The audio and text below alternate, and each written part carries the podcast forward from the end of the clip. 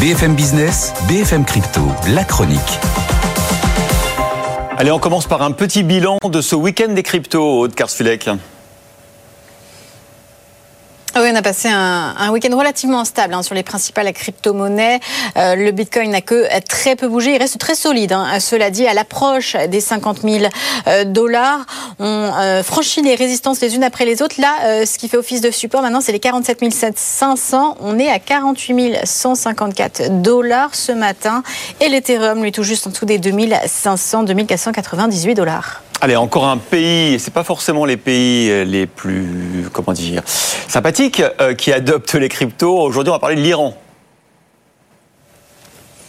Oui, un Iranien euh, sur quatre utilise euh, la crypto-monnaie, selon une étude publiée par AdoptBlock. En Iran, leur régime autoritaire, sanctions internationales, forte inflation, hein, c'est quand même un, cocktail incitatif pour que des populations aillent chercher une alternative dans une autre monnaie. Il est difficile en plus de se procurer de l'or et du dollar euh, à Téhéran. Pour beaucoup, le Bitcoin est, est plus qu'un actif spéculatif ou même une réserve de valeur, c'est une forme de liberté hein, face à un gouvernement totalitaire.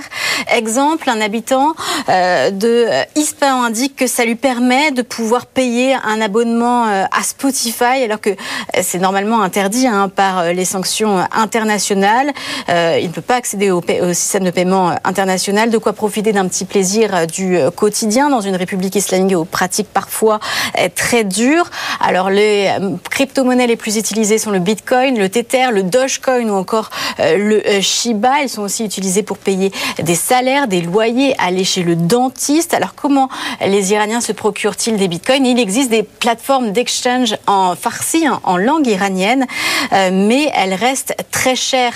Euh, les frais sont élevés et en plus elles doivent être autorisées par la Banque centrale iranienne. Et c'est là qu'il y a un véritable dilemme pour les autorités parce que euh, en intégrant le bitcoin ou en tolérant son utilisation, l'Iran favorise une économie parallèle qui contourne les sanctions internationales, donc à l'encontre des autres régimes. Mais d'un autre côté, euh, cela va aussi à l'encontre des nombreuses restrictions hein, voulues par le régime. Voilà pourquoi l'ayatollah Khamenei hein, n'est pas forcément euh, très Bitcoin. D'ailleurs, il vient de se faire fermer son compte euh, Facebook et Instagram. C'est lié hein, aux attaques du 7 octobre, mais ça ne va pas renforcer son intérêt pour le Bitcoin. Merci.